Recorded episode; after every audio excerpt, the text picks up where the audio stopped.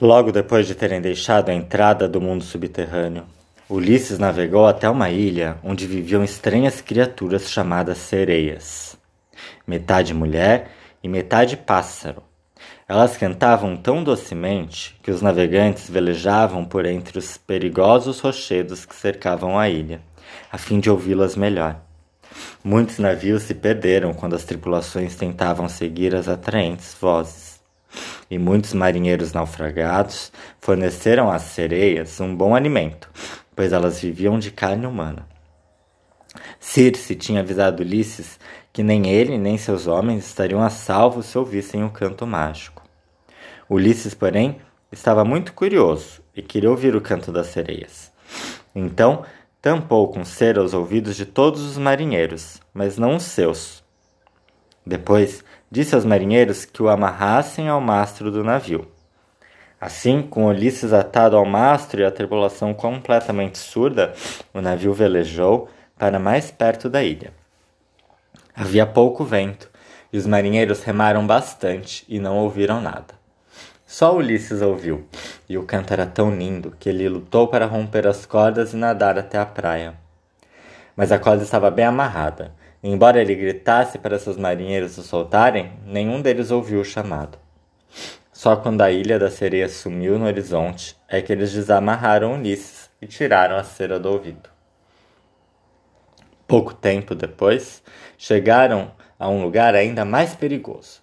O navio tinha de passar entre os dois terríveis monstros. Um chamado Caríbide. Era enorme e vivia no fundo do mar. Quando o navio passava por perto, Caríbide absorvia a água, fazia um tremendo sorvedouro e puxava para o fundo do mar tudo o que estava na superfície. O único modo de um navio evitar o sorvedouro era navegar bem junto de um grande rochedo.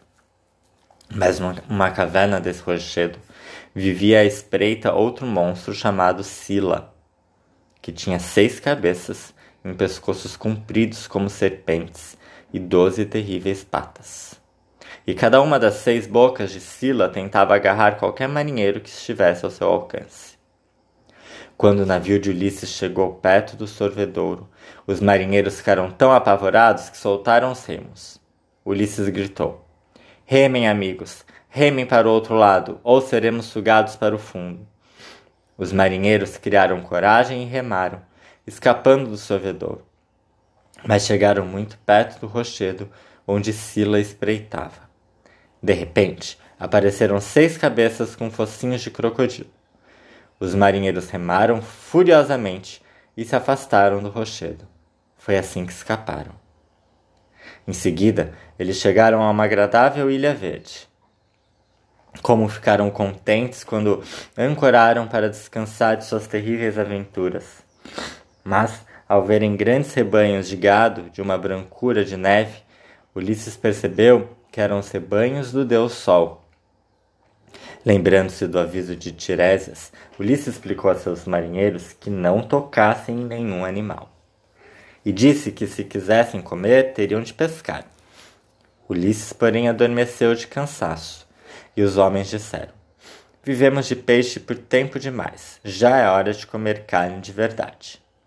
E sem pensar em mais nada, mataram algumas vacas, cozinharam a carne e começaram a comer. Quando Ulisses acordou, e viu o que tinha acontecido. Ficou muito zangado com os marinheiros. Recusou-se a tomar parte na refeição e continuou com fome. Os marinheiros nem ligaram e comeram à vontade. Contudo, o deus Sol viu tudo e se queixou a Zeus. E o rei dos deuses jurou que castigaria os marinheiros. Tendo descansado, Ulisses e seus homens partiram em seus navios. Mas logo Nuvens escuras cobriram o céu. Trovões ribombaram e uma ventania varreu o mar. Uma onda enorme despedaçou então o barco. Ulisses conseguiu se agarrar a uma tábua, mas seus camaradas não tiveram tanta sorte. E todos se afogaram. Depois de muitas horas, a tempestade amainou, e Ulisses boiou desamparado em sua tábua até que as ondas os lançaram, o lançaram na praia de outra ilha. Exausto, ele se deitou sobre um arbusto e adormeceu. O único amigo de Ulisses entre os deuses era Palas Atena, a deusa da sabedoria. Nessa noite, a deusa apareceu num sonho para a filha do rei da ilha. No sonho, a deusa disse: Você não é uma moça preguiçosa. Seu armário está cheio de roupa por lavar. Se amanhã chegasse um príncipe para cortejá-la, nem você nem suas damas seriam roupas limpas e brancas. O nome da princesa era Náusica. Ao acordar, Náusica chamou suas servas e juntas levaram vestidos e túnicas até o rio e, o, e os lavaram até ficarem reluzentes de tão brancos. Elas os deixaram ao sol enquanto esperavam que secassem, ficaram brincando com uma bola. A princesa Náusica jogou a bola tão longe que foi cair no rio espirrando água.